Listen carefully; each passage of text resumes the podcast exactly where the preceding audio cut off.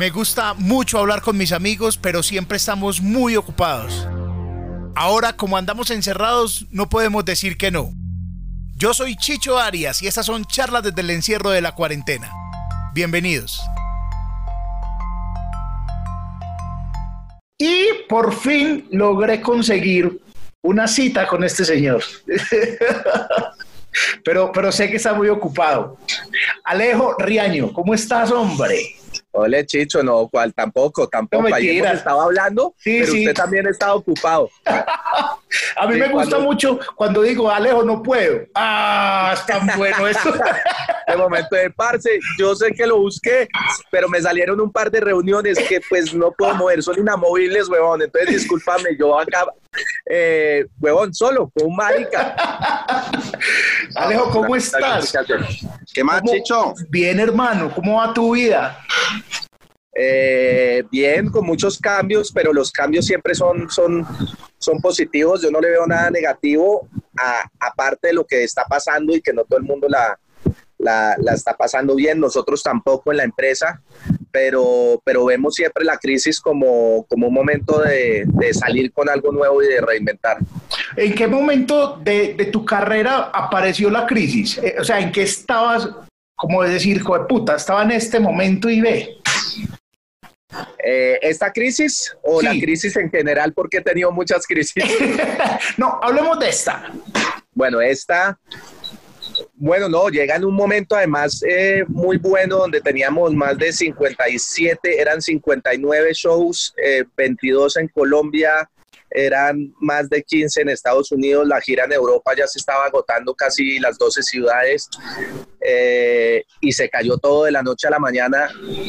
Ya estábamos viendo lo que estaba pasando en Italia, lo que estaba en España, un amigo español se estaba quedando acá, entonces la familia llamándolo, yo ya sabía lo que iba a pasar acá, entonces convocar a una reunión antes de que nos guardaran, adelantar mucho contenido antes de que nos guardaran, hicimos boletines del Gomelo, llamábamos políticos para grabar con ellos, JP Heroes, seguimos eh, hasta mañana, ya se nos acaba el JP Heroes, pero lo vamos a hacer pues a distancia o por, por este tema digital, pero, pero y sentar a toda la oficina y decir, vivimos netamente la taquilla, somos independientes. Fue una decisión que se tomó hace cuatro años de no volver a trabajar en ningún canal. Antes de que existiera One Piece dije no va a volver a trabajar en ningún canal, no va a ser parte de la desinformación. Y nos llega con esto, con más de 20 personas eh, que, que reciben pues un pago directamente de Riaño Producciones, sin contar las que, las que se ven ahorita en, en un momento muy complicado que recibían también indirectamente y es en cada uno de los teatros. Entonces, sentarnos y, y, y votar muchas ideas con todo el grupo y decirles, esto va a cambiar, algo va a pasar, eh, pero nos toca ahora irnos a lo digital. Juan Piz nació en lo digital, después migró a los teatros, ahora se va a quedar en, en, lo digital, cómo podemos innovar, cómo podemos estar un paso adelante de los demás, sin pisar a nadie, pues siempre innovando eh, y buscando buscando ser muy originales dentro de la, lo que nos ofrecen las plataformas hoy en día. Entonces eh, decidimos crear nuestra propia plataforma, eh, pero no sin antes buscar la forma de también ayudar a otras personas para no tener que salir de la gente de Riaño Producciones, que es lo chistoso. Cuando creamos la plataforma y lo lanzamos, pues muchísima gente emputada que cómo íbamos a cobrar y sobre todo en este momento cuando todo el mundo estaba regalando todo gratis. Sea, hay artistas que se pueden dar el lujo porque cobran 500 mil dólares por un concierto, pues de decir hoy voy a dar gratis un concierto y si quieren todos los días, pero nosotros dependemos netamente de, de, la taquilla y de eso dependen pues las familias de, de las personas que trabajan en Riaño. Y no solo nosotros, sino cómo a partir de esas ayudas o de, o, o de ese emprendimiento podemos ayudar a otras personas que fue donde nos involucramos con Techo, pues estar en buscas de muchas causas. Hemos trabajado con Techo y el 50% de las utilidades pues serán donadas. ¿Por qué no el 20? ¿Por qué no el 30? Eh, para uno ser el ganador, no, es que así no trabajamos nosotros. Es como la idea de verdad es seguir trabajando en Riaño Producciones y la otra mitad poder apoyar a muchísima gente. Ahorita logramos más de 600 mercados, vamos por otros 600 mercados para familias eh, que están en extrema pobreza, no por, por este momento.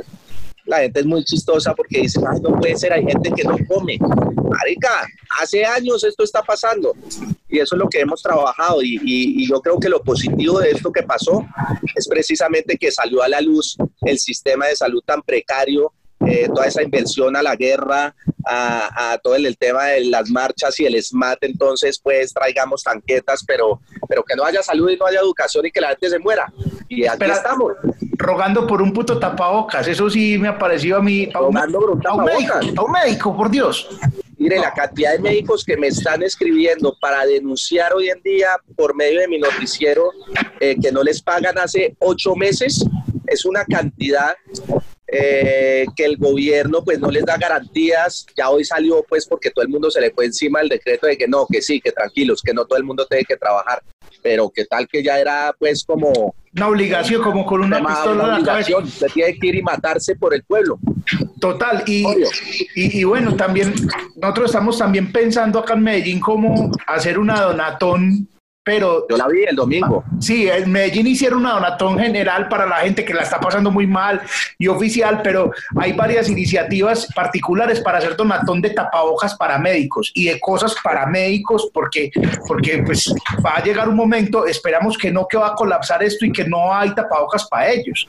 Total, pero hay, hay una cosa y, lo dije hablando con Daniel Quintero, el, con el alcalde de ustedes el, el domingo es precisamente eh, hablando de ese sentido de pertenencia del paisa, que es increíble como se, como se unen siempre para buenas causas y como tienen de bien a Medellín en ese sentido, con todos los problemas que haya, porque en todos lados hay problemas. Ah, sí.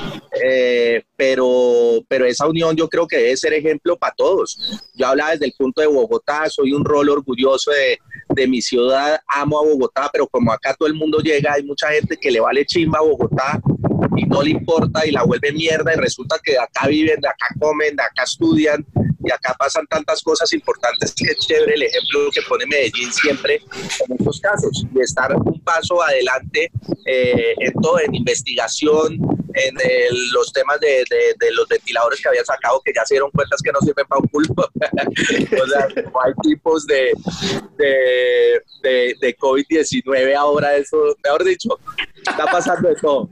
Oíste, Alejandro, vení, hablemos, es que Alejandro, Alejo, Alejis, Ale, Ale, oíste, hablemos, yo, yo, yo creo que esto lo hemos hablado muy superficialmente, personalmente, creo que la primera vez que trajiste a Juan Pisa a Medellín, y es que haber encontrado, no sé si, si la palabra es encontrado, haberle dado a ese personaje para hablar lo políticamente incorrecto y que de frente se diga lo políticamente incorrecto, te puso a pensar mucho, o sea, es como cuando uno va a bañar en tierra fría que es como metiéndose de a poquito o dijiste voy de hocicos y esto que se caiga lo que esté flojo? No, voy, voy que se caiga lo que esté flojo porque de hecho es que lo tenía guardado hace mucho tiempo y lo tenía escrito. Y de hecho yo trabajaba con otros comediantes y no me dejaban sacar los videos y yo lo tenía ahí.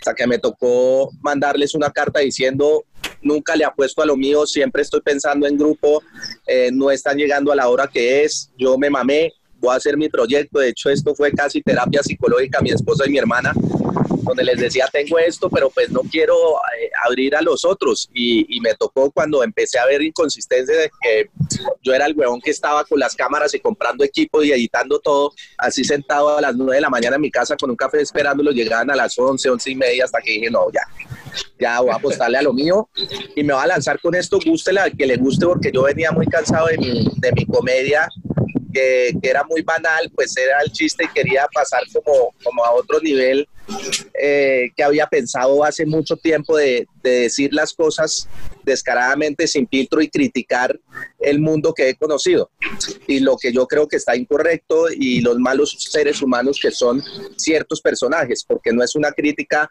al que se viste así, no es una crítica al que habla de esa manera, no es una crítica al que tiene plata, es una crítica al que cree que por el hecho de tener plata puede pasar por encima de los demás. Y es machista, racista, clasista, xenófobo, homófobo, todo lo incorrecto. Entonces cada vez vuelvo al personaje más ácido, cada vez me da menos miedo. Eh, entiendo que cada vez hay, hay menos personas que entienden y que dicen a este man qué le pasa. Y es normal en un país sin educación, donde el sarcasmo pues para muchas personas puede ser como, como un insulto. Sin saber qué, es lo contrario, como diciendo, mira cómo se vende mal ustedes o este tipo de personajes que piensan así, no seas así porque te vas a ver tan estúpido como Juan. Claro, y, y eso se juntó con la decisión que habías tomado de no volver a trabajar en un canal, porque este personaje no vive jamás en un canal de televisión, jamás.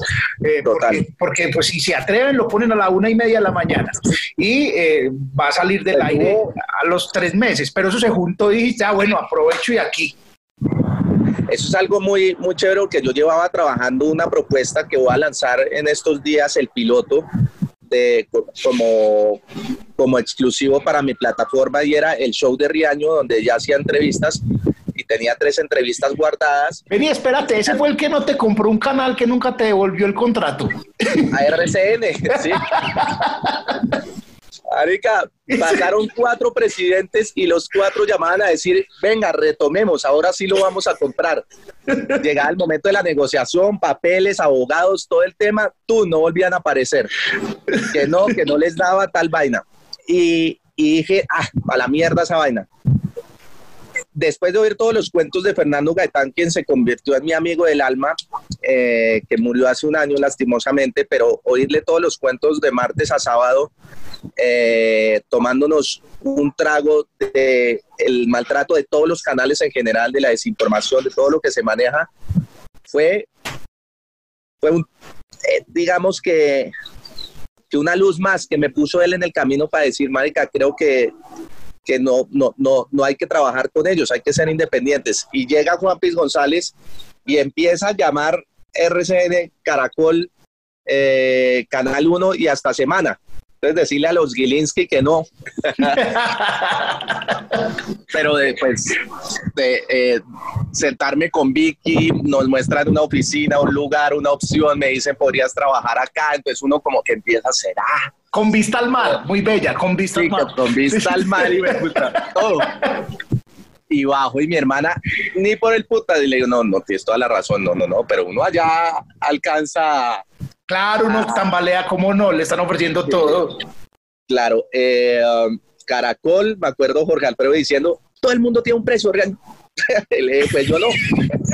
y esto no es de precio, yo no voy a trabajar con mucho gusto. Cuando fui a Caracol, con mucho gusto les dije, no va a vender el, show de Juan Piz porque les dije, y Dani, pues con Suso, y me dijeron, no, Dani es súper familiar, estaría a las seis y tú a las once, es que no hay un problema, es otro estilo. Yo, bueno, ahí sí tienen razón, pero, pero no les voy a vender nada. Tengo, estamos escribiendo un debate y será el único, no se ha hecho un debate de humor en Colombia, el, eh, no sé si les interesa. Entonces ahí el presidente dijo, me parece maravilloso, hagámoslo claro, salgo yo con lo del debate en Caracol y tocaba hacer unas promos en Vox Populi y la gente ya se vendió, maldito vendido, nada, una pendejada. Todo esto fue una alianza que hicimos y les dije, nos podemos ver para las presidenciales. Nos vemos en el 2022 con el debate que se vuelva Juan Piz, con el de la alcaldía y con el de las presidenciales y cuando pase algo importante le hacemos, pero el resto no voy a darles mi contenido, no voy a, empezar a venderles el show y que ustedes metan la mano en libretos a decir cómo va a decir eso, cortémosle aquí, quitémosle. O llamó, ve, llamó el doctor tal y no, no, ah. Sí, no, sí dije una vaina súper xenófoba, comentarios que son reales en Vox Populi y cortaron y dijeron, ¿cómo va a decir eso? Yo, pues, marica, ese es el personaje, ¿qué hacemos? Oíste, y eso del debate político, era la pregunta que seguía, eh, es, te, te lograron llamar de alguna manera a decir usted dijo eso y, le, se va a arrepentir, cosas que pasan pues en este país y en la ficción.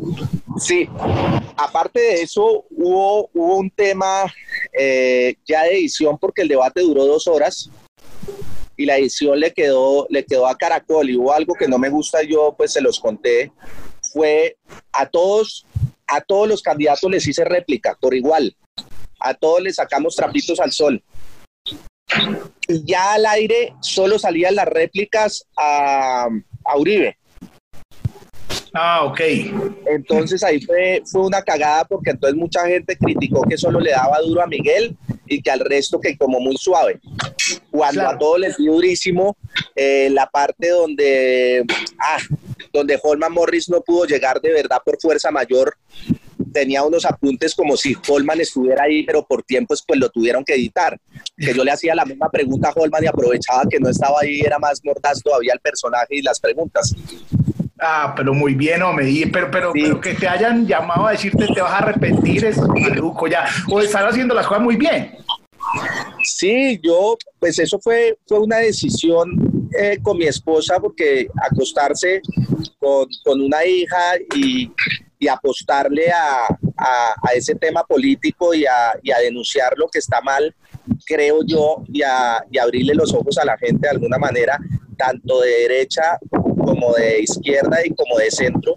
Lo que pasa es que hoy en día da más papaya a la derecha y son los que están gobernando hace 200 años. Siempre le echan la culpa a la izquierda, no por eso quiere decir que yo sea izquierda, sino que es que lo que está pasando y le echa la culpa al de la izquierda, marica, pues el de la izquierda no ha gobernado. Y cuando gobernó, por ejemplo, pues Petro en la entrevista le saco los trapitos al sol de cómo tenía vuelta mierda esta ciudad. Tampoco estoy diciendo que sea bueno que él gobierne ni nada, sino crear un personaje que, que toque muchas fibras en un país donde defienden a capa y espada a una persona que ni conocen, como si fuera el papá de ellos, como si se sentara en la sala, es muy berraco, es muy berraco. Eh, y conlleva pues a todo esto que conocemos, a recibir amenazas. En España yo tenía un show y, y manda un personaje una foto con un con una pistola diciendo ya compré boleta para el 30 y voy a matar a oh. Alejandro Riaño, me empiezan a mandar colegas, esto es verdad, esto es verdad, termino yo con, con, con, eh, con la policía, con, mejor dicho, con todo el mundo hablando, eh, después me tienen que poner escolta como un huevón, entonces cosas que no manejo saliendo del teatro y yo salgo de una relajado y entonces me regaña el man que así no debo salir, debo tomar un tiempo y que deben eh, eh, mirar antes de nada. Eso, no, pero... Y, y con hija y con toda la huevonada. Exacto, pero, pero en, y en ese momento dijiste voy para atrás o, o no, no, bien no, protejo y voy.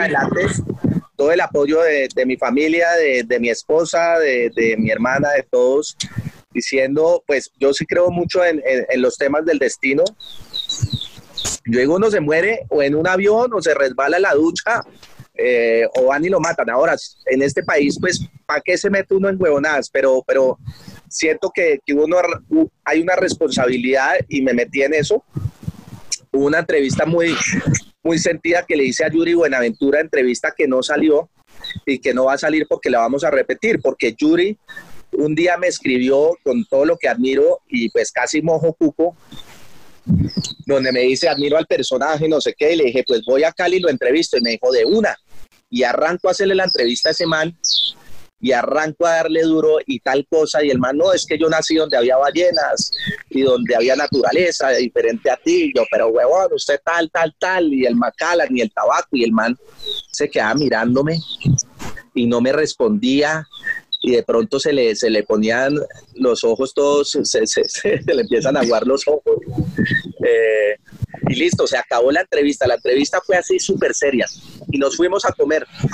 Dice mi hermano, yo no sé qué hijo de putas me pasaba ya, pero no te veía a ti con todas esas mierdas que me decías y con tu tabaco y el Macallan. Y yo me he presentado, mira, yo he tocado donde el rey, donde la reina, en tal lado, en los lugares más importantes del mundo, en Francia, en París, eh, perdón, en Inglaterra, en todas partes, pues puta, me han llevado.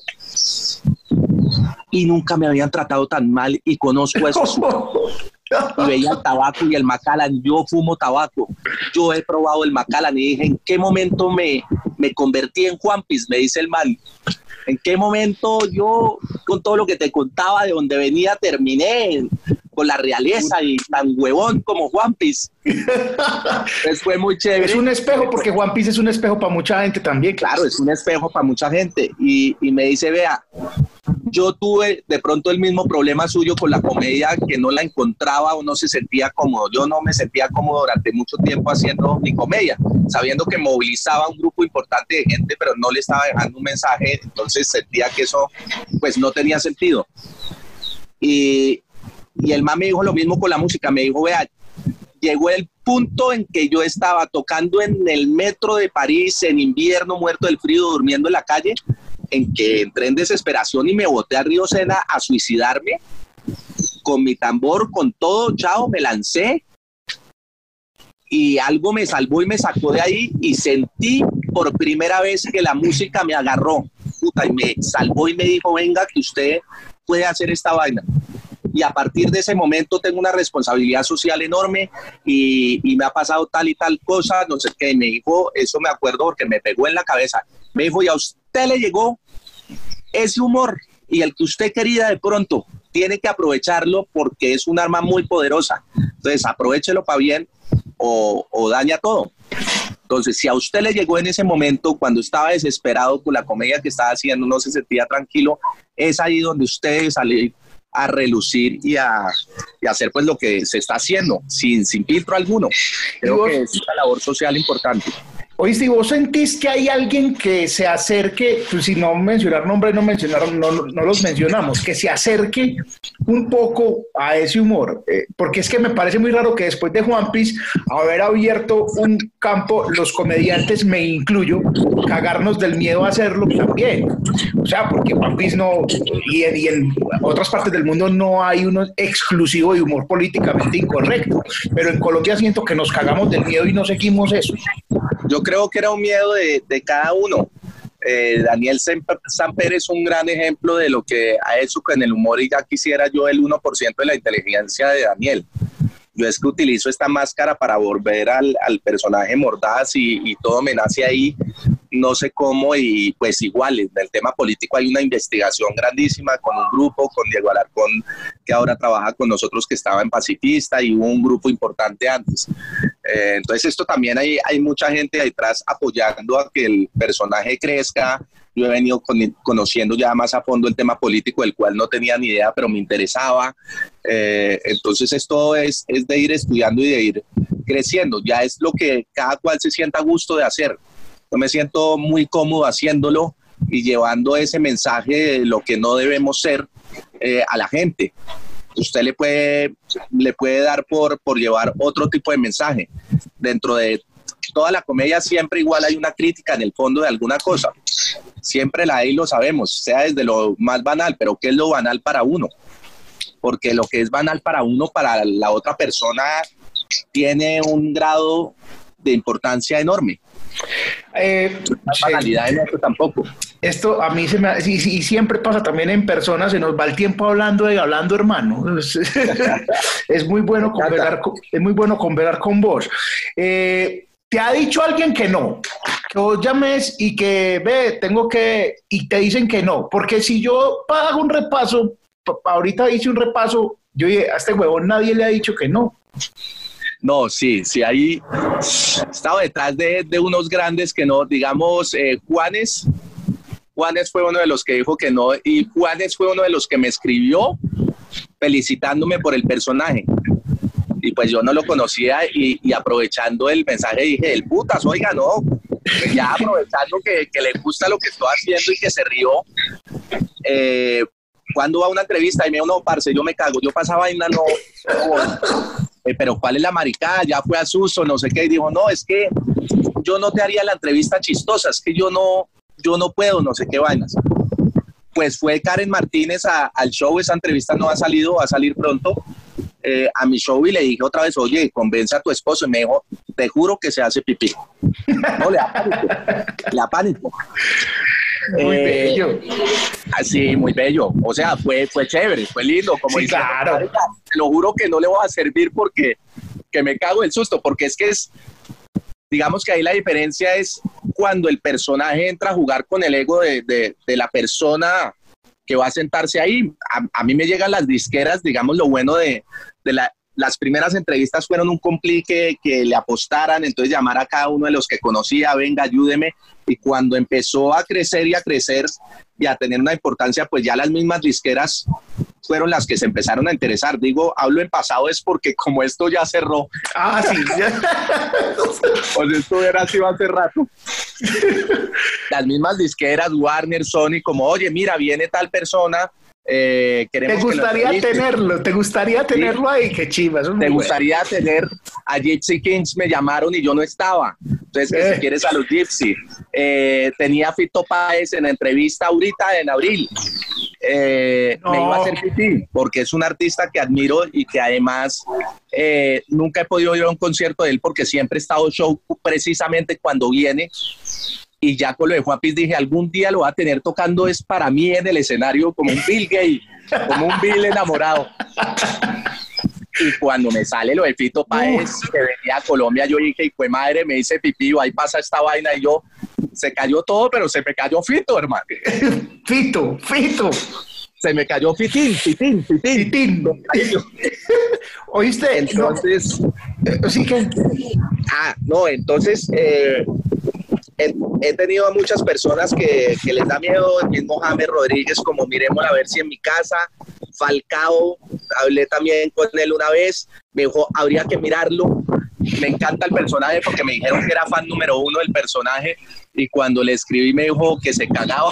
Entonces, a mí me gusta, me parece muy chimba la gente que, que, sabe decir que no. Habría que mirarlo. Qué chimba de manera de decir vaya hacia la. Ah, no, habría que mirarlo es una sacada de culo. Habría que mirarlo bloqueado. Y uno entrando y dice, este está bloqueado de tus cuentas.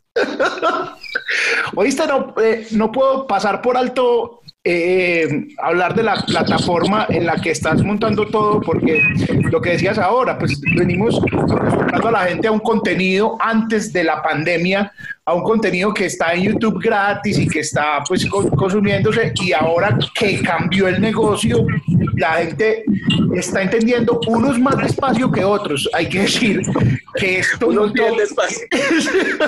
que esto mutó y que los contenidos que hay hay que cobrar por ellos porque pues ni por el cerquita pasan a la boletería, pero que pero que hay una manera de, recibir un dinero para pagar una empresa. ¿Esa plataforma cómo se llama y cómo funciona? Bueno, esa fue la manera nuestra de, reinventarnos en esta crisis y de la que, bueno, no vivimos en este momento porque los gastos son enormes en la en Riaño Producciones y porque además eh, lo que le contaba antes de entrar a la entrevista, nosotros no trabajamos para beneficiarnos solos, sino que siempre debe haber una causa por la cual trabajamos, sí o sí. Por eso reunimos siempre a los comediantes para hacer grandes obras, eh, porque es nuestra manera de ser con mi hermana y es por lo que trabajamos y, sin la gente, pues nosotros tampoco estaríamos acá. Entonces, eh, el tema de, la plataforma es que el 50% de las utilidades serán eh, para beneficiar a familias que se encuentran en este momento eh, pasando por un momento bien difícil y no en este momento, diría que, que han pasado un momento difícil casi que es toda su vida por la desigualdad que hay en este país, donde unos tienen, donde unos tenemos privilegios y otros no, pues nosotros trabajamos eh, por eso en Riaño Producciones. Y esta plataforma sabíamos que iba a traer muchísimos problemas, porque todo el mundo con, con esto del coronavirus empezó a dar conciertos gratis, a ser súper solidario. Eh, nosotros también dimos unos lives gratis, el contenido sigue siendo gratis, de hecho, y dijimos, vamos a migrar de Juan Piece Live Show, las entrevistas de los domingos, a una plataforma nuestra. Es la única manera de salvar a Riaño, de no tener que echar a nadie de la empresa y poder ayudar a otros también, con ese 50% del que hablamos. Eh, pasó esto a sabiendas de que se nos iba a venir el mundo encima.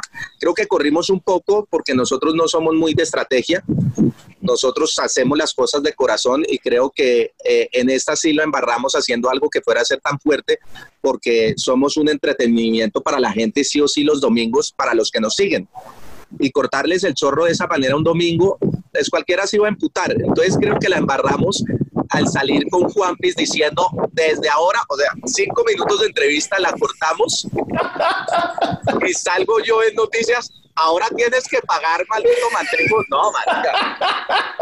empezaron, yo pagar a su madre, Mario, ¿cómo nos hace esto? Cuando yo ya había salido en mis redes de Riaño explicando cómo soy yo, qué era lo que iba a pasar y pues los mensajes de apoyo son todos. Diciendo que toda la razón de una. Claro, sale mi hermana marica, nos están acribillando, pues subamos mi video, porque es que los que los que me siguen en YouTube de pronto ni me siguen en Juanpin ni de pronto me siguen en Riaño, entonces no tenían ni idea. Nosotros dimos por hecho que la gente ya sabía lo que iba a pasar. Error garrafal de comunicación. Cuando lanzamos el video nuestro, ya los mensajes cambiaron completamente donde hay otra gente pues que no lo acepta y que dice no va a pagar ni por el putas, bueno, pues es que no tiene que pagar. Otros donde dicen, marica, volvimos famosos al man y así nos paga. Aquí nunca hemos trabajado por ser famosos. Eh, aquí trabajamos por vivir en lo que nos gusta, por el teatro, por ser una, una compañía eh, con unos, unas personas, diría yo, unos seres humanos increíbles eh, que le apuntamos a la construcción de un mejor país. Por eso salimos a marchar, por eso creemos en la educación, por eso creemos en el tema de la salud y marchar a, eh, y salir a marchar por eso. Creemos en un mejor país donde haya igualdad, por eso salimos a hacer los voluntariados, todos los de la oficina, digamos que nadie se niega. Eh, entonces no es por figurar acá. Si yo me quedo con los que ya están en la plataforma, me quedo feliz, pero que sean los que son. Hay mucha gente criticando de, ah, si no va a dar nada gratis, entonces no lo vemos, lo va a dejar de seguir, pues déjame de seguir, ya, punto. Esa es la clave de la, de, la, creación de comunidad. Claro, acá es, acá es buena onda, acá es que la gente sabe que además eso estaba subsidiado por gente que iba al teatro, porque si la otra gente que, que no asistía al teatro, pues no hay de One Piece Live Show. Hay gente que ni siquiera le ha invertido una boleta, lo cual no está mal y tenía este contenido gratis, pero viendo todo lo que pasa en YouTube, eh, todo el contenido que uno le sube a YouTube, toda la big data que uno le da a YouTube, que se la seguramente la aprovechan y la venden o quién sabe qué hacen, pues trabajando y trabajando dijimos, marica, apostémosle a nuestro canal y que sea el primer canal en Colombia a futuro donde puedan estar todos los comediantes, donde solo haya humor, que si se quiere reír, usted sabe que ahí tiene películas, series, comediantes, shows, entrevistas, solo de comedia y nada más. Entonces le vamos a apuntar a esto, no es, no es un tema ahorita por el coronavirus que lo estamos haciendo, esto se acaba y ya decidimos irnos de YouTube. Vamos cortando poco a poco, dejamos eh, los sketches, que es lo que le gusta a la gente claramente, que sigan viendo al personaje, pero vamos a migrar a la plataforma porque somos completamente independientes, porque le estamos apostando a esto, porque hay una empresa detrás también que, que está trabajando con muchísima gente apostándole a este proyecto, eh, porque creemos, creemos en nosotros y, y en los momentos de crisis hay que creer lo de uno. En los momentos de crisis es donde hay que salir con la cabeza en alto y decir, no me voy a dejar llevar por la crisis, sino vamos para arriba. Yo le dije a mi hermana, tuve un momento donde me levanté y dije, creo que la cagamos. ¿Cuántas veces has dicho eso en, en estos últimos tres años? No, yo creo que, y, y usted lo sabe, eh, ¿Cuántos shows no fracasa uno? Que es lo lindo de la comedia. No, papá. gracias al fracaso es que uno logra entender más la vida que, que, otras personas. Uno fracaso, uno, uno cree que se las lleva ganando todas, ta, ta, ta, ta, hasta que llega un público de médicos que tienen su humor, tienen su humor. De, médicos jubilados, me pasó a mí una vez. jubilados papá jubilados o no, de publicistas, que es bien complejo. Es así, que, publicistas, publicistas bebiendo, bebiendo. no, no. La autoestima que llaman, la autoestima. Ah, Total. Uno prácticamente antes de salir del escenario está con los negros africanos y el ataúd ahí. Uno los mira, los saluda y arranca con ellos.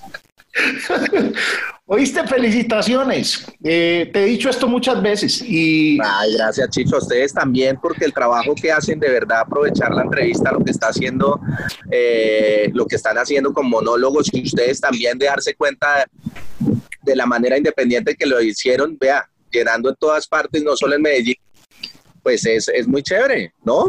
Es, es, es muy gratificante. Y, la gente dirá, sí, lo que vos decís, que la gente dice que no, que, y hay muchos shows en los que como empresario no queda billete, pero se va uno súper sonriente diciendo, mira lo que hicimos, mira lo que, lo que logramos así poquito a poquito, que la mamá, que, que, la mamá diga, mi hijo me los mostró. Total, porque había un miedo, yo creo que después de comediantes, que debo agradecer enormemente a Fernando Gaitán y a los que nos, nos subieron allá en comediantes que, que otros comediantes que igual nos criticaban o lo que fuera, cualquier posición de otro diciendo, y, y, me pasó a mí antes de comediantes de, de, pensar, ¿por qué no estoy yo ahí si yo tengo mejor material o huevonadas que se le pasan a uno en el momento? Eh, y el, miedo de muchos, pucha, cerraron comediantes, ahora no van a llamar a otros y darse cuenta de cosas tan sencillas como las que hicieron ustedes, de decir, Marica, vamos a crear nuestro programa nos va a tener fe, no tenemos el, el, poder que tiene un canal como RCN o como Caracol, no lo están llamando, posiblemente ya no van a volver a hacer eso a futuro. ¿Cómo nosotros, siendo tan buenos, logramos crear nuestro propio programa. Ahí nace lo de ustedes de Monólogos sin Propinas. Ahí creo que nace lo de Sinano y de Fondera. Ahí veo que nace lo que está haciendo Pablo, Checho, Catalina, todos apostándole eh, a su vuelta. Yo creo que era un medio de, un miedo, perdón, de uno, de pucha, es que estos manes nos visibilizan. Ya se está acabando el tema de que esos manes nos visibilizan. Yo creo que el, el talento de cada uno habla por sí solo y eso ayuda a que cada uno vaya creciendo y sea exitoso de la manera en que vea el éxito. Pues para mí el éxito está en acostarme, como usted lo dice, en saber que hicimos un show con gente, ganó, perdió, pero se rieron, marica, ya está, estoy haciendo lo que me gusta. Y siento, siento que está empezando el movimiento. está empezando. Pues está, esto está en pañales. Me, sí, me da miedo de pronto algunos personajes que, solo se la pasan criticando a otros en vez de unirse en algo tan bonito como, como es la comedia y como es hacer reír. Y nosotros si hacemos reír y somos como un, eh, un símbolo de, de, de, dar felicidad, pues eso mismo deberíamos hacer en, en conjunto y no empezar a hablar que uno es mal del otro, que si este le fue mejor o peor, que a mí me parece malo o bueno. Eh, yo creo que es trabajar, es trabajar sin, sin envidias y sin rabias. Ustedes son un claro ejemplo de eso, no porque estemos hablando, se los he dicho a ustedes de frente, eh, de que sí se puede, marica, si uno se une con las otras personas a hacer proyectos lindos, eh, pues la vaina sale. ¿Por qué mi proyecto le ha ido bien? No soy solo yo, hay un equipo detrás del putas trabajando en la luz, en un buen look, en que si yo mando un apunte en algo y me dicen de pronto mejor otro, yo, uy, maricas, está el putas. Tra, en, poder compartir, en poder crecer, en saber que uno no se las sabe todas. Eso es. Es muy sencillo, no, no es difícil. Y, y, los mismos medios tradicionales, los grandes, se están dando cuenta que se están quedando atrás porque esto está creciendo y esto del coronavirus le va a dar todavía más fuerza a lo digital. No, total, nosotros estamos ahí, como dice, una frase muy de campo, reinventándose, pero todos nos estamos reinventando y hay una comunidad gigantesca que quiere y quiere más. Venga, deme, deme, ¿qué hay? Es que yo vi, porque no me da más. hay que hacerlo mesurado porque se satura. Me pasó. Claro, claro. Me pasó hace una semana por querer darles más, la fui era cagando, la estaba era cagando. Claro, yo dije, saquémosles JP Stupids, que sea un, un, programa de todos los videitos maricas que están mandando, donde yo los presento, donde no hablo de política, a ver si la gente se relaja, y lo lanzo y los comentarios, no, paila, nos gusta ese humor mordaz, nos gusta ta, ta, ta, se estás quemando, ya esto, pero porque yo estaba pensando que para la cuarentena había que darles más. Claro. Sí, venga, mandémosles todos los días contenido. No, antes lo iba a, era a quemar y al otro día salí diciendo, uno fracasa, hay que aceptarlo, lo de anoche fue un fracaso, ya lo bajé. Y ahí empiezan otros, no, pero era una putería. Yo, ay, puta, pónganse de acuerdo, hermano. pero eso está oh. bien, que es lo que además no ve en la televisión convencional, la radio convencional, es que en lo digital uno tiene el retroalimentación inmediata. De una, el, está el análogo en la televisión es lo que cree el creador que es bueno. No, y le toca Esto le debe gustar a la gente. Sí, no, y le toca hacer eso, esas reuniones, esos focus group de 12 personas. Yo tiene ni mierda que hacer en el día decir que me gustó. me, gusta. Oiga, lo admiro mucho, lo admiro mucho. lo quiero mucho, usted, sabe. Eh, tenemos que sentarnos otra vez a tragar, porque este señor come en forma. En forma. Porque ya sé, no, pues yo sé. come mucho. come mucho. Es decir, si ya no es que el gordo come, no, no, no. el tipo come come el tipo bien, bien. Oiga, ¿por qué se está acabando ya? ¿Cuánto duramos? Ah, bueno, no, venga, espere. Ah, no, no, no, no, todavía tenemos, todavía tenemos, todavía tenemos. Eh, porque tengo otras cosas para para decirle. No, y porque hay reuniones, hay que decirlo. Hay reuniones. Puta, no, sí, las reuniones en 20. sí, pues hay reuniones, no, no sé, sí, todavía tengo tiempo.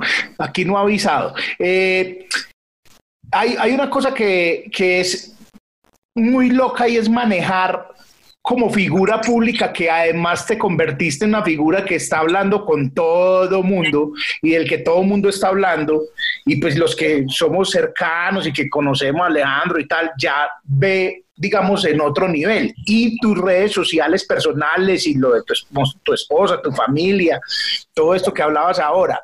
¿e, ¿Eso cambió para vos con, con el boom y con el auge de Juan Piz o, o tratás de pilotearlo diferente? Eh, no, nunca le he puesto atención a eso en mi vida. No, no ha sido como algo que, que me moleste. Sí, sí, sigamos un, un, domingo empezó a cambiar en, ir en cosas tan sencillas como a un centro comercial con lo de Juanpis y que Juanpis y Juanpis. Eh, pero, pero no, no, no, no. O sea, se ha piloteado. Eh, ha habido momentos incómodos donde el que no le gusta, por ejemplo, en un restaurante, una señora entra ese izquierdoso socialista, asesino, marica, diciéndolo durísimo, porque defiendo los derechos de las personas, yo ya soy un asesino, soy un guerrillero guerrillero. La gente no ha entendido. Yo soy, sí, yo pues soy consumidor, pertenezco, soy de un, creo en el capitalismo. Yo en un buen capitalismo, porque pues sí, somos consumidores de tal, y, pero también en que hay mucha desigualdad y creo que hay un capitalismo salvaje y lo que va a pasar apenas acá esto, si no cambiamos, va a ser peor. Nos vamos ah, a tragar el mundo. va, pero, todo el mundo va a tratar de salir a, a cagarse en el otro, ya mismo. Claro, y, y, los gobiernos y todos van a hacer unas campañas de sensibilización las libertades para que salgamos a tragarnos del mundo. Como sea, eso va a ser un complique. Entonces, eh, bueno, igual nadie sabe. Todo el mundo ahora es psicólogo, todo el mundo sabe qué va a pasar, todo el mundo dice huevonadas en redes sociales y me incluyo. Eh, y me incluyo. Lo que, lo que digo es ahora me perdí ahora me perdí para dónde iba con el capitalismo salvaje y de salir a comerse el mundo. Ah, no, de, de, de, lo de las marchas, de si yo salgo a marchar era porque de verdad veía eh, estudiantes con jóvenes, huevón, con ganas de estudiar que no tuvieron el, el privilegio que yo tuve. Eh, entonces es, es, una falta de empatía y de humanidad en este, en este mundo con la que no puedo y con la que trabajamos nosotros todos los días. Por eso el personaje mío es, es tan... Uy, es que es detestable, siento yo, es... Sí, a mí me da asco los, los, comentarios que saco, lo que escribo, lo que pienso para el personaje, es, es horrible, es lo que no me gustaría que pensaran muchas personas. Entonces, cuando lo hago es precisamente lo que nos estamos dando cuenta hoy, tantos que decían marchando, deje de trabajar, huevón, vea, sale uno a marchar es porque le invierten más a 7.900 millones de pesos trayendo tanquetas otra vez para les mata ahorita cuando se dieron cuenta que con el virus no se mata, no sirve una bala. Sea, nos jodieron realmente. tapabocas, güey. Eso me tiene a mí ofendido, hermano. Los No, no hay un buen sistema de salud, está privatizado desde hace rato con Álvaro Uribe y con Gaviria desde hace años que privatizaron ese tema y hoy se ve ese sistema de salud tan precario que tenemos, donde no hay camillas, donde no hay nada, donde esta gente sale a darlo todo prácticamente. Eso no es justo. Entonces, se, se, da uno cuenta que invierten en la guerra, que no servía para nada, pero no es salud ni educación. Hubiera servido para mucho, mucha gente más educada, muchos más médicos, investigación, tecnología. Eso es lo que pasó con, con Lincoln cuando terminó la guerra en vez de, salir a, mirar cómo arreglan el problema, es inversión ya en tecnología y en educación. En gente, hermano, en la gente, que sepan hacer cosas. Para arriba. Y puso a Estados Unidos donde lo puso. ¿Oíste, te ha llamado algún político a decirte que, que, no es así? No, no es así lo que usted dice. Eh, ¿Por qué? ¿O un político a, tratar de vetarte? No, no, no, no, no. No, afortunadamente no. Pero cuando pase va a ser bonito. No, el único que me ha dicho que no y con todo respeto me puso fue Álvaro Uribe. Llevo buscándolo para entrevista dos años desde que inició el personaje. Pero puso, con todo respeto, no. con todo respeto, pero no. eso fue la, la mejor sacada de culo de todas. Mi hermano, con todo respeto, pero no. Pero debe ser muy bonito él mirando a Juan Piz, él mirando a Juan Piz a ver quién fue el que lo invitó. Y yo, ¡uh, puta! Así que ese mambo me está invitando. El de María Fernanda, el de María Fernanda Cabal me habían dado el número el número personal y le escribí una vaina, hola María Fernanda, hablas con Alejandro Riaño, el creador de Juan Piz González, mira, quiero invitarte para una entrevista. No sé si has visto las entrevistas del Boletín del Gomelo, donde pues hablo con personalidades de la política colombiana. Eh, y para mí sería un gusto poder tenerte y poder entrevistar en visto. En visto y y la veía yo en línea y en línea. Y yo decía, no, marica, me detesta. Cuando le hicieron, eh, cuando la buscaron por otro lado, dijo, claro, de una, me encanta. Entonces después se lo, se lo dije y me dijo, no, estaba en reunión y eso en visto. Y yo, no, yo sí confiado, dije, me tienen en la mira estos putas soy, soy, un, soy un blanco, y de madre. Eh, ¿Y algún personaje que vos digas y se pueda decir que tenías una imagen diferente, sea buena o mala, y cuando terminó la entrevista la imagen era otra, como es? No, yo creo que todos, yo creo que todos porque una cosa es lo que son ellos en su trabajo y otra cosa es el ser humano como tal. Eh, me pasó con María Fernanda, no estoy de acuerdo con muchísimas cosas y fue una pregunta que nos hicimos con mi hermana de, ay, que uno a veces de pronto juzga mucho sin conocer. Pero pues es que también se mandan unas, unas, unos dulcecitos, unas, unas leyesitas tan tiernas, pero, pero yo decía, no, es que a María Fernanda, hermano, no la puedo ver. Una vez estuve en el Congreso que iba a grabar una vaina y me pasó al lado y, y se lo juro que me ericé, me dio una rabia, un empute, una, una vaina que decía, no, yo no puedo. Y cuando me dicen que sí, yo me preparé toda la noche y dije, puta, estoy cagado del susto, es que yo no puedo con esa señora, no puedo. Y cuando llega a semejante personaje, que que un guarito, nos tomamos unos guaros antes de entrar, ta, ta, ta. Después me entero que la hija fue la que hizo los postres de mi matrimonio. Me tocó cortar, mi hermano. Me tocó cortar. Claro, yo no, no vi la relación por ningún lado. Llegó una niña a decirnos que, que ella nos hacía los postres. Yo le dije, claro, ¿cuánto nos cobras? Pasó cotización. Eh, era, era ahí como, como haciéndose, mejor dicho, la que la vida le ha dado muy duro. Eh, la víctima, la víctima. no, no puede ser. No, de eso yo le decía a mi esposa, le decía, no, espectacular esa vieja, toda emprendedora, toda guerrera, no. No. Eh, llevémosla a ella. Además, en mi matrimonio, yo hay algo que detesto de, los famosos y es que todo lo piden gratis. En mi matrimonio todo lo pagué porque yo lo decidí, porque dije, nos casamos el día que te da para pagarlo. Ah, sí. Pero, que yo esté el día del matrimonio poniendo gracias, arroba, no sé qué, gracias, arroba, no sé qué, hasta las putas sillas, sí, mi hermano. Pues qué pena, pero ya es. Con todo respeto, con todo respeto, pero no. Pero no.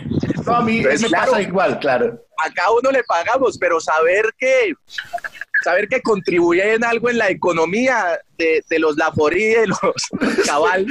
Pues, muy emprendedores, muy emprendedores. Muy emprendedores.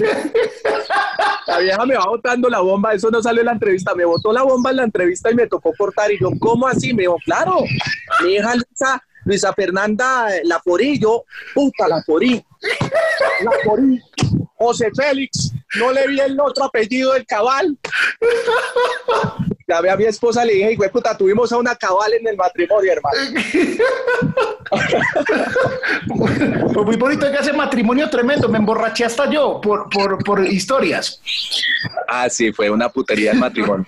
Nada, fue una fiesta muy chévere y además de, de tenis, con, bueno, no, estuvo muy chévere. Oíste, Alejandro. Eh... Le diría la próxima lo invito, pero espero no haya próxima. Acá uno no puede decir esa huevonada. No, no, no, no, no. ¿Qué? oíste que, la, que ahorita estábamos hablando de, la plataforma y se me pasó decirte que deberías decirlo. ¿Cuál es el, el link de la plataforma? Ah, ¿Cómo la buscas? Lo más importante, hermano. Claro. Eh, por ahora estamos eh, como una página, ya estamos creando la app. Eh, estamos en www.jpchannel.com. Ahí ingresa, ahí le mandan además también un, un mail de agradecimiento por la donación también que hicieron, no solo a Riacho Producciones, sino a, Techo. Y a Cabal. y a la Cabal, a los postrecitos de la Cabal. No, ese cuento fue maravilloso. Yo decía, puta, la China era forrada en billete. ¡Forrada! Qué lindo. No, no, no, qué belleza. Faltó que Jerónimo Uribe también estuviera pues de barman. recogiendo el reciclaje después de la fiesta. Recogiendo el reciclaje, así, tal cual. Le sobraron unas laticas, así como... Le sobraron unas laticas, weón. Y esos recicladores ya todos elegantes. Ay, Dios, no. Eh, sí, para que ingresen ahí, ahí a la página. jpchannel.com. JP, de JP Channel de JP Channel, de DAHE. Oíste, y tampoco podemos despedir sin hablar del Movistar Arena, que fue también, lo hablamos por ahí en, por WhatsApp, pero no lo habíamos hablado. Vos, este año los vamos a invitar a ustedes. Muchas gracias. Yo creo que este año, pero este año ya no fue el 21, ya, el 21. No, por lo que dijo Duque ayer.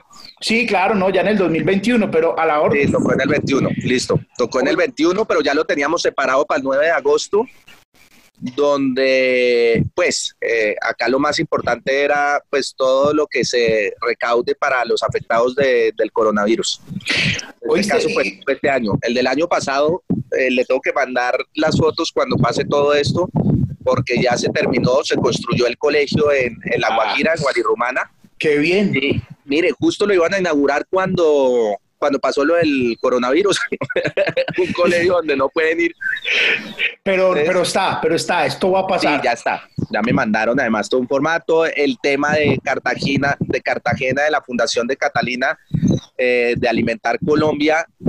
Eh, ha sido increíble porque como todos los hoteles eh, y todos los restaurantes han cerrado, tenían una cantidad, o sea, tienen toneladas de comida y lo que hicimos con este recaudo fue eh, el primer centro de alimentación en Cartagena que alimentaba a más de 2.000 niños y creo que está alimentando a más de 8.000 o 10.000 niños hoy en día por la crisis también eh, por la cantidad de comida que les está llegando. Entonces les hacen unos menús increíbles a las personas porque allá sí hay pobreza extrema y lo viví. Gente que vive con 5 mil pesos al día. Eh, la familia, la familia, 5 mil la familia. 5 mil la familia, sí, exacto, la familia. Es increíble. No, hay unas historias desgarradoras de una, eh, de una madre cabeza de familia donde cuenta que, que hay veces en las noches, en las noches eh, pone a hervir agua porque no tiene que darles y la sopa dura tanto que espera que es una excusa para que los niños se duerman y les dice que ya va a quedar la sopa y es agua. Eso es después de uno ver eso, y eso fue antes de esto, y después de ver todas esas, esas, historias, es que uno empieza a creer en la construcción de un mejor país y en ser una voz sin importar que digan los que no estén de acuerdo. Los, que, los privilegiados, me incluyo, soy un privilegiado, pero no por eso voy a dejar de salir a ayudar a los demás, porque sí me gustaría que todo el mundo tuviera una casa digna, una alimentación digna, eh, tuvieran acceso o posibilidades a salir y trabajar, así sea sin estudios o acceso a la educación. Eh, entonces seguiré luchando por eso. Eh, y eso fue lo que nos dejó el Movistar Arena, que logramos Siempre va a haber, o sea, recuperación. Vamos a tener siempre Movistar Arena. Sí, todos los años, eso ya quedó. quedó ese centro de recuperación de alimentos y construimos 17 casas en la frontera con techo. Eh, y fuimos, de hecho, en Reaño Producciones todos de voluntarios a construirlas y fue, fue increíble. Poner a la familia a construir eh, también su propio techo, eso, eso ayuda mucho en las bases familiares. De, de estar construyendo, de, de, un nuevo renacer, de empezar, gente que eran seis o siete personas en una familia bajo una, bajo una latica y el resto era tierra, eh, es absurdo. Y uno llegar a su casa, a sus comodidades, a, ver la nevera llena, es, es muy duro. Eh, y no me gustaría que la gente pasara por eso. Entonces seguiremos trabajando, lo del Movistar sigue en pie y gracias a eso pues, pues logramos, lo, logramos lo que le acabo de contar y pues lo seguiremos haciendo.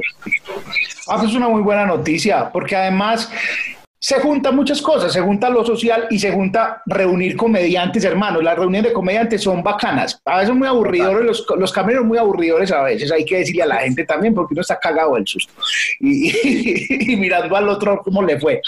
No, ver, 12 mil personas en el Movistar Arena y por una buena causa se recogieron 600 millones de pesos. No, muy bien, muy bien. Y esos 600 millones fueron entregados a donde era ahora, ya nos iban a clavar con el IVA, entonces tocó, ya íbamos a salir a deber por hacer el evento. 85 millones de pesos de IVA y, puta, y hablen con el Estado y hable, oiga, estamos ayudando, ¿cómo nos van a hacer esto? No, y Saico, Saico. El bolsillo tocaba. Sí, Saico, Saico también cobra en esos, en esos parches, cobra. Sí, como. No, pero logramos, logramos que Saico entrara y colaborara. Ah, bueno, bien. bien no, y, tu boleta, tu boleta ayudó con el, con el sitio, nos cobró creo que 50 millones por el Movistar Arena cuando cuesta 600. Eh, ya entra, eso fue el mayor apoyo. Eso sí, nada que hacer. Tu boleta no, no cobró el tema de la boletería. No, hubo, hubo mucha gente que, que se metió. W Radio también, eh, Caracol Radio apoyó. Eh, todos los comediantes, digamos que esto no es nuestro, esto es de todos los comediantes, de los mismos asistentes, cada persona que fue, eh, de los colaboradores, los mismos productores que donaron su trabajo para este día después del concierto de Foo Fighters, creo que era, donde estaban reventados y donde no habían dormido y con la 10 puesta. Y fueron los mismos que le ayudaron a, organizar con María y con todo el grupo de actores la marcha del, del 21. Eh, donde fue un canto por Colombia, donde fueron 800 mil personas, así eh, Jaime Pastrana haya dicho que una sola cuadra. Eh, ¿Cómo era? ¿Un, montón de gatos? ¿Cómo es? Un, montón de gatos ahí. Yo estuve montado en esa, en esa cama baja, viendo ese mar de gente, viendo a personas cero agresivas, queriendo un mejor país, queriendo un cambio en esto. Yo no estoy ni en contra de Duque, es que debe tantos favores que lo entiendo. o sea, uno no llega de gratis. Ya entiendo al man, ya entiendo al man.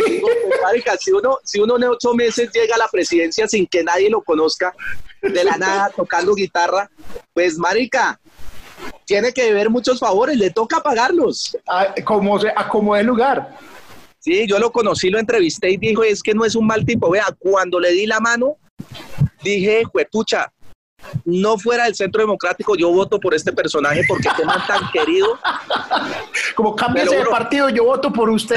sí, tan querido en el momento. Y, y, bueno, ya después viendo las propuestas, no. Y sabía que no iba a pasar. Pero, pero yo creo que ahorita no hay que estar en contra de, de, ningún político, hay que apoyar las decisiones de cada uno.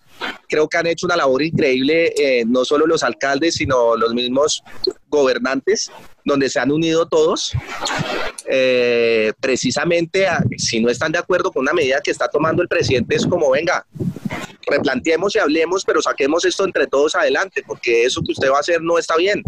El confinamiento inteligente era lo más bruto de todo. Sí, claro, total, total. Duélale a quien le duela y a gente que de verdad la está pasando mal y, y puede ser oye, puta, lo que voy a decir, porque es que hay gente que vive del día a día. Y eso no es un secreto para nadie y no es de ahorita. Y hay que hacer algo con esas personas. No hay que simplemente hablarlo y ya. Sí, pero, pero ese ahorita todo el mundo sale a decir que por los del día a día o por recuperar la economía, pues usted sale y no recupera ninguna economía porque la gente se va a morir. Y sin gente, pues no hay economías. Es que ese algo, ese algo no es tirarlos a la calle. O sea, hay que hacer algo por ellos. Usted vaya así, déjenlo salir para que no vendan lo mismo, porque no van a vender lo mismo. No hay gente en la calle. No hay gente en la calle. Entonces, lo que hay que hacer, sí, con mucho dolor para vos como gobernante, con mucho dolor para la gente, es vamos a ir a. No es asistencialismo, es que es lo único que hay por hacer. O sea, hay que llevarles un mercado, hay que mirar a ver si ellos pueden tener domicilio. Y, y los gobiernos se tienen. Total, y se tienen que meter la mano al drill porque para la guerra sí traían traían todo tipo de armamento, pero ahora casualmente no hay. Y los bancos abusando de las personas y dando créditos que son peores a futuro. Le van a quitar todo. Embaladísimos después. Total. Oíste, eh, ahora sí se está descargando esta vuelta, pero yo tengo que sacarte toda la leche posible. todo el jugo posible que estás ahí a la fresca.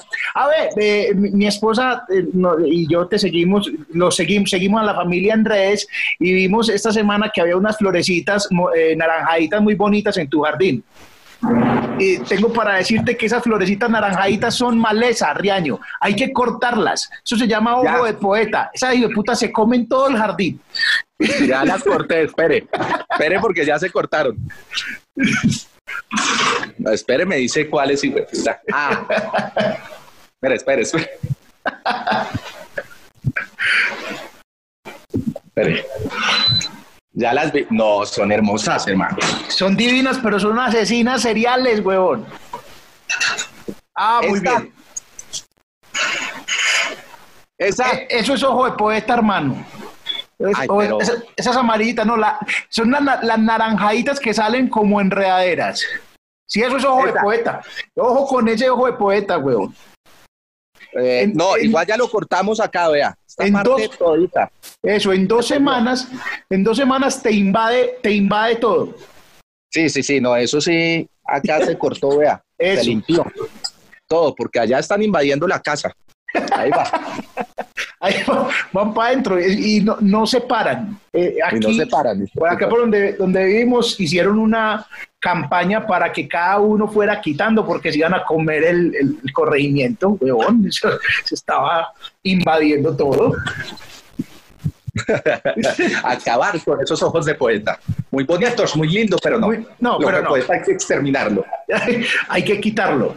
¿Oíste? ¿Cuál es el la entrevista, digamos, que te puso, porque nos pasa, o, la función, y ahorita hablamos un poquito, pero que vos entraste al camerino con ganas de llorar o como ya, puta, ya, aquí esto me excedió.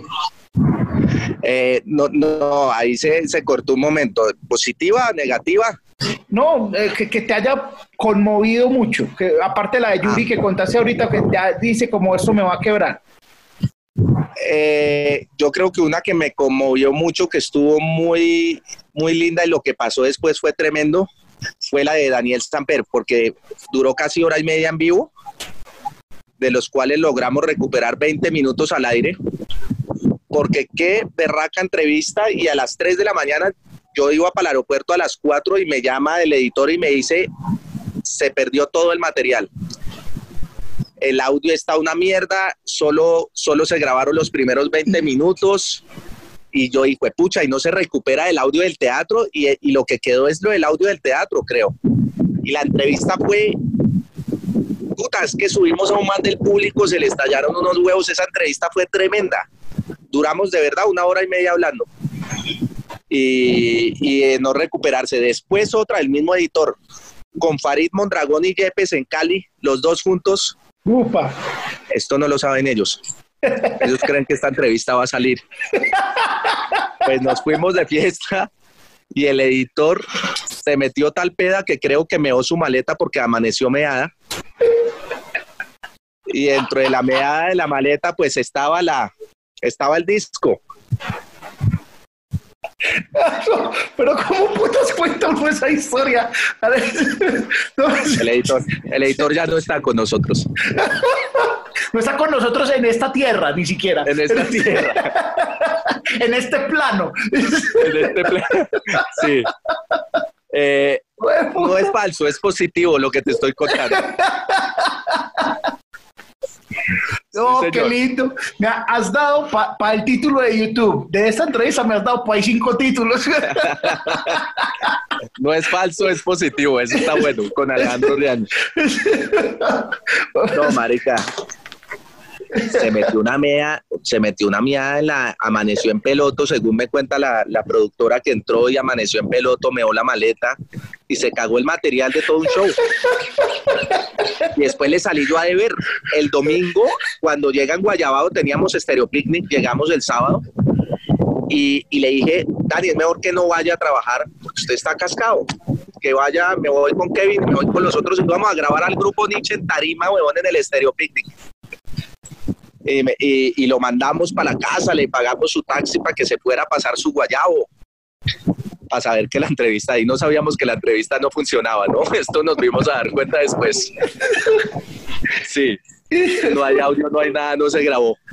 Y, y nos vamos para Stereo Picnic, listo, amanezco al otro día, hablo con el man y lo veía como con una actitud, el man, el man en el, en el aeropuerto me decía, ya caminaba agrandado porque toda la gente le decía, usted trabaja con lo de Juan, usted se le decía, yo soy el editor, uy hermano, qué buen trabajo, entonces ya él levitaba, le empezó a levitar. y coge y me dice, es que me acuerdo del aeropuerto que me da dos palmaditas y me dice, ay, uno está para las que sea, vea, me han llamado demasiado, pero este es nuestro proyecto, todo el mundo me está buscando, más o menos me quiso decir así. así me la votó. Y el domingo, no sé por qué yo le dije, oiga, le escribí, yo, yo hablo con todos, se vuelven muy amigos porque editan en mi casa, se vuelven tan amigos que mi esposa me dice, ¿por qué eres tan huevón hay veces? Porque entonces termino yo ya de rumba con todos, lo cual no voy a cambiar porque debe ser así. Pero se aprovechan de cierta manera, siento yo, por huevón. Dormía en mi casa, se quedaba hasta les preparo desayuno, una, chimba, y un amigo más, porque soy de pocos amigos dentro de lo que llamamos amigo amigo, entonces se vuelve en mi vida. El editor está conmigo para arriba y para abajo. Y, entonces le escribo yo, Dani, todo está bien porque siento que, que, algo pasa, no, no lo veo como tranquilo. Y me dice, no, no, no, todo está bien, no sé qué. Y a este perro, ¿qué le pasó? ¿Qué le pasó, Carlos? Eh, no, todo está bien, fresco, Trin. Listo. El lunes me escribe, no voy a ir hoy a trabajar. Eh, le salió una cita médica a mi mamá. Yo, perdón. Yo es que, marica, uno no puede preguntar, oiga, ¿será que puedo ir? Mi mamá tiene una cita médica, pero ¿qué No va a trabajar. Entonces, suerte, miren a ver qué hace. Además, cuando teníamos demasiado trabajo, pero demasiado es demasiado. Y... ahí estoy, ahí estoy. Ahí se fue, ok. Y demasiado trabajo y me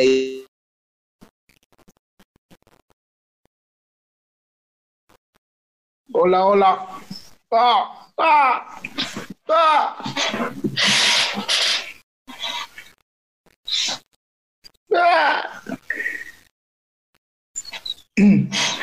Eh, Alejandro, si me oyes, eh, toca tres veces.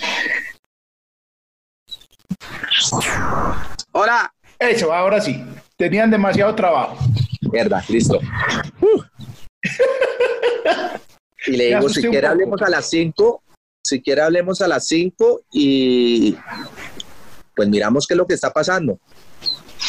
Entonces, lo llamo a las 5 y empieza, no, que este, él no se ha sentido bien, que siente una responsabilidad ahí, no sé qué vainas, que no está tranquilo. Le digo yo, pues, marica, si usted no se siente feliz acá, pues lo mejor es que acabemos. Uno tiene que estar feliz donde está trabajando sí, porque tal cosa, no sé qué. le dije yo, bueno, perfecto.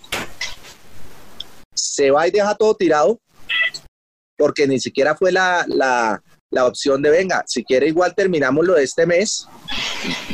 Y, y ya, pues es que había mucha vaina. Quedó todo eso ahí tirado. Yo ya estoy hablando es demasiado. Sí, sigue, sigue, cuando, sigue. No, ya cuando esto termina, eh, en pelea porque dejó todo tirado, porque le dije no es la manera, no sé qué. Eh, termina, terminé fue emputado diciendo, pues puta, uno dando no sé qué mierdas, coma mierda, y puta, ¿cómo voy a dejar estas vainas tiradas? Se cagó el otro material, bueno, hasta putas. Y, y, ah, entonces me dice, es que esto fue ya hace como un año y medio, entonces no me acuerdo bien, y me dice, si quiere que, ah, no, si quiere hablemos y yo vuelvo, pero con tres condiciones, y yo, perdón. Me dijo, sí, con tres condiciones yo vuelvo. Y yo, a ver, ¿con qué condiciones? Me dice, la primera es, bueno, eh, que me suba el salario a tanto. La segunda es que necesito un Big Data. La tercera es que cuando yo esté hablando me deje hablar. Y le dije, ok, ok, ok. Pues mi hermano, qué pena, pero es que acá no es de, de condiciones. Entonces simplemente las quería oír. Muchas gracias por todo. Chao, chao. Esta huevonada fue esa hora imponiendo. La cuarta es que me deje miar en las maletas de todo. La cuarta es que me deje miar la maleta. Pero si usted supiera cómo éramos y cómo era todo, para terminar de esa manera, pues yo dije, ¿qué le pasó a este hijo de puta? Claro, ¿qué le pasó? Es que la, la, palmadita esa que me estaba dando era porque en otro lado le estaban endulzando el oído, diciéndole, ¿usted tiene un Big Data? No, no tiene Big Data. Pues, marica, yo le pongo un Big Data. ¿Usted le están pagando esto? No, venga, yo le pago esto. Tra, ¿Sí me entiende? Ya le estaba... Ah.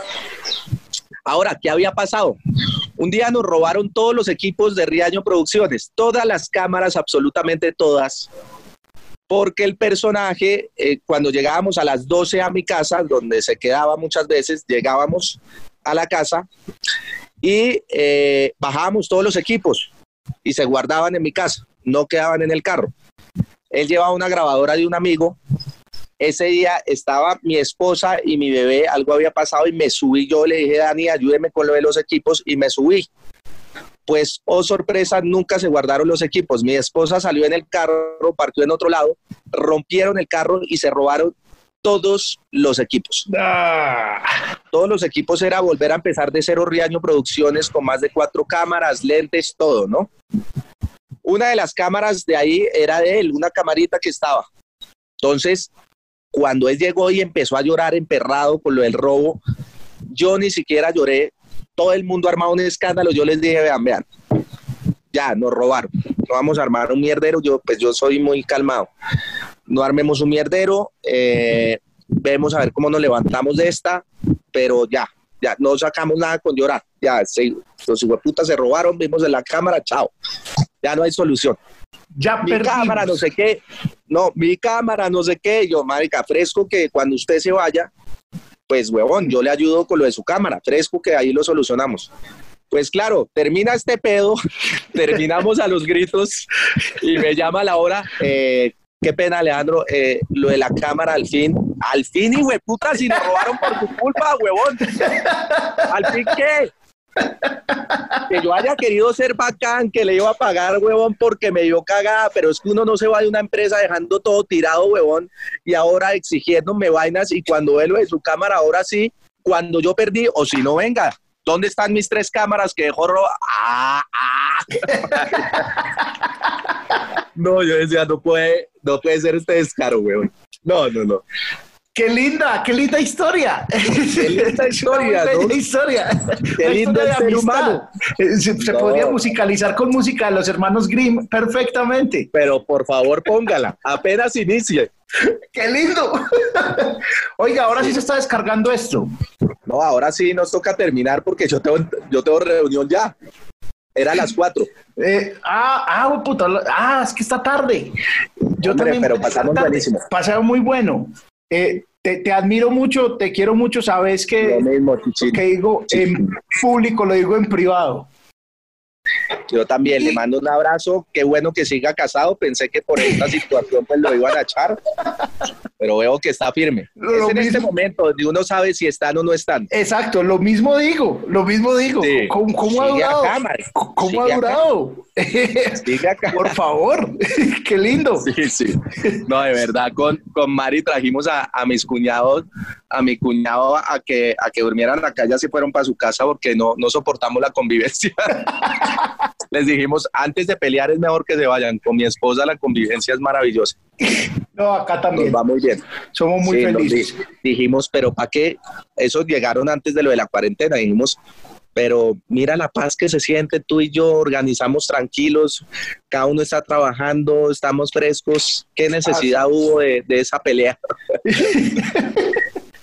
Oiga, nos estamos viendo, cuando todo esto pase tenemos que vernos y y cualquier cosa a la orden en Medellín. No, estamos firmes en Movistar y nos vemos de una. ¿Listo? Es una pega la hijo de puta. Va a salir a beber. Usted sabe, usted sabe. Sino que venga, venga. Exacto. Hablamos. Muchas gracias. Un abrazo grande Felicitaciones. A todos los que estuvieron. Y gracias, y gracias por el personaje de One Piece. En serio. es un personaje necesario. Muchas gracias. Con todo el amor. Gracias, Hablamos. Chao. Chao, papá. Me cagué. Chao. Chao.